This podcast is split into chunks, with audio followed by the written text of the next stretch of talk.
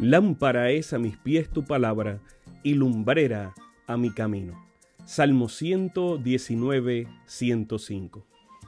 Que el Dios de los cielos bendiga tu vida en este momento junto a tus seres amados. Bienvenidos a un espacio de inspiración bíblica donde su corazón será lleno de esperanza.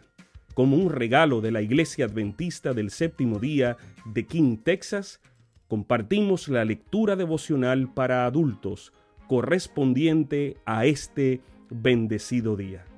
Pablo, reavivado por una pasión. Autor, Pastor Bruno Razo.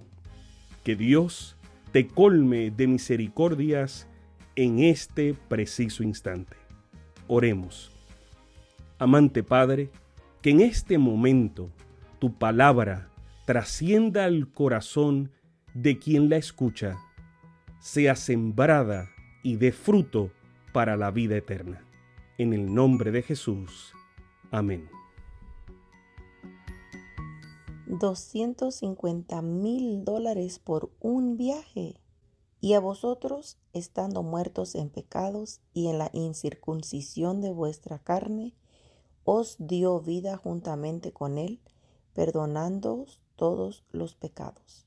Colosenses 2.13. Stephen Hawking murió el 14 de marzo de 2018. A los 21 años comenzó a enfrentar una larga y penosa enfermedad degenerativa, esclerosis amiotrófica. En principio solo le daban tres años de vida, pero fueron 55 años más con un cuerpo cada vez más deteriorado pero una mente cada vez más brillante. Se doctoró en física, fue astrofísico, cosmólogo y divulgador científico. Se casó, tuvo tres hijos y escribió decenas de libros. Al principio usaba dos bastones, después necesitó muletas. Posteriormente se resignó a una silla de ruedas. El mayor sueño de Stephen Hawking era estar en el espacio es hora de explorar otros sistemas solares. Extendernos puede ser lo único que nos salve de nosotros mismos. Estoy convencido de que los humanos necesitan abandonar la Tierra, decía. Hawking anhelaba volar al espacio. En parte pudo y cumplió su sueño. Si bien nunca pudo viajar al espacio, el 26 de abril de 2007 fue un día glorioso para él. En esa ocasión, logró librarse de la silla de ruedas en la que llevaba décadas confinado debido a su enfermedad y durante dos horas voló a bordo de un Boeing 727-200, adaptado para la ocasión de Zero Gravity Corp. Durante 120 minutos, Hawking saboreó la ingravidez. El costo del paseo fue de 250 mil dólares. Hawking soñó, deseó y planeó ir a vivir al espacio y llevar a la humanidad. Quiso, pero no pudo. Felizmente hay otro que quiso, quiere y puede.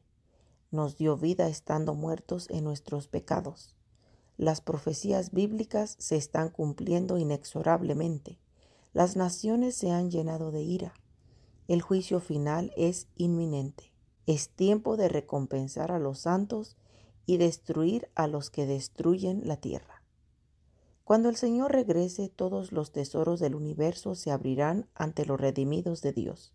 Libres de las cadenas de la mortalidad, se lanzan en incansable vuelo hacia los lejanos mundos, mundos a los cuales el espectáculo de las miserias humanas causaba estrecimiento de, de dolor y que entonaban cantos de alegría al tener noticia de un alma redimida, soles y estrellas y sistemas planetarios que en el orden asignado circuyen el trono de la deidad. Elena de White, El conflicto de los siglos, página 736. El dueño de la física, de los astros, del cosmos y del universo ha firmado su promesa con su propia sangre. La hora de la partida está muy cercana. El viaje está pago y no es por poco tiempo, es para toda la eternidad. Vamos.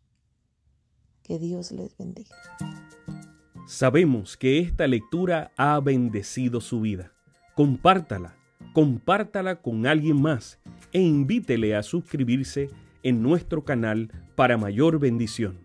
Puede también visitar nuestro sitio web. Encontrará mayor información.